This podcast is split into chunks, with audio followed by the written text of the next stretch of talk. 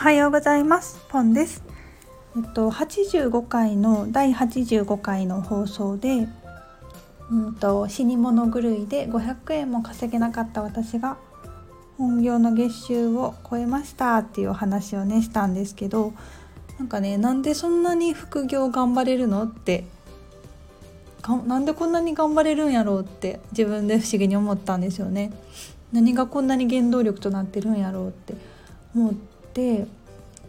まあ普通に仕事もね週4ですけど9時から5時半まで働いていて、うん、家事もしていてそうそうお勉強心理学とかの今感情の取り扱いの講師になるお勉強も日々日々ある中で確かになんでこんなに頑張れたんやろうって思ったんですよね。でそれねよくよく考えていくと原動力はただそれが楽しかったからなんですよ。うん、なんかお金を稼いで、うん、旅行に行きたいとかあのバッグが欲しいとかうーんそう。うんうん。あのお洋服が欲しいとかそういうのが原動力じゃなかったんですよね私の場合。そうじゃなくてもうその活動自体が楽しい。めっちゃ単純なんですけど、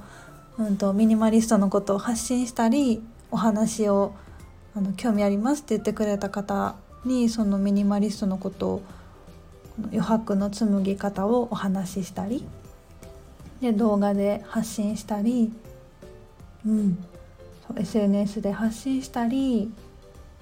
とかそのねそのものが楽しいからそう気づけば月収を超えてたって感じなんですよね。もう目標を決めて頑張るとかそういうの本当になくてただただ楽しくてなんかやってみたいなって思って、うん、毎日楽しくやってたら振り返れば月収を超えてたっていう形なんでしょうね。だからなんうん、これってすごい変化でその死に物狂いでね500円稼げなかった時は、まあ、一切楽しくなかったですしただただ苦しくてでもしなければみたいな。あのビジネススクールにお金も払ったんやから同期のねみんなも結果出してるんやから私もしなければ頑張らねばっていうめちゃくちゃうん重い気持ち重い感情でやってたんですけどね。今は全く違うんですよ。ほんまにやりたい楽しいただそれだけですね。それが原動力になってやってるなってことに気づきました。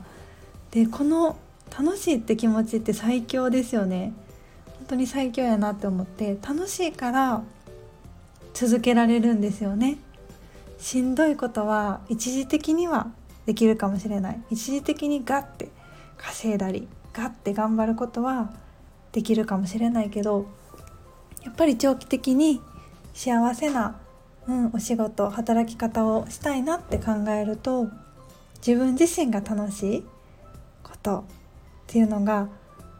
うん、すごく大事な条件になってくるなって思いました。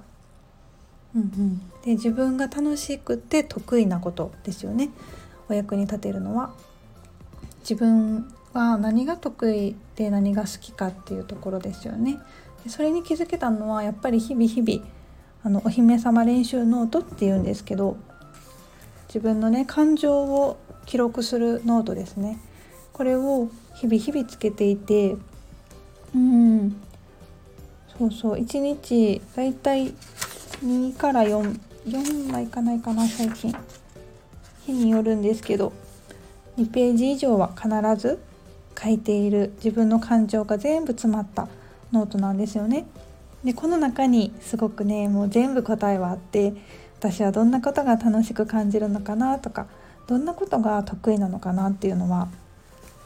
全部この感情記録ノートの中にあるんですよね。もう今ふっとなんか好きで得意なことなんて分からんよっていう方も多いと思うんですけどこの感情記録ノートをねつけていったら絶対絶対に見つかります誰しも絶対に見つかりますこれをねこのノートの書き方とか私は来年の2024年の1月から伝えていく予定なので気になる方いらしたら是非是非メルマガ登録してください。ではではありがとうございました。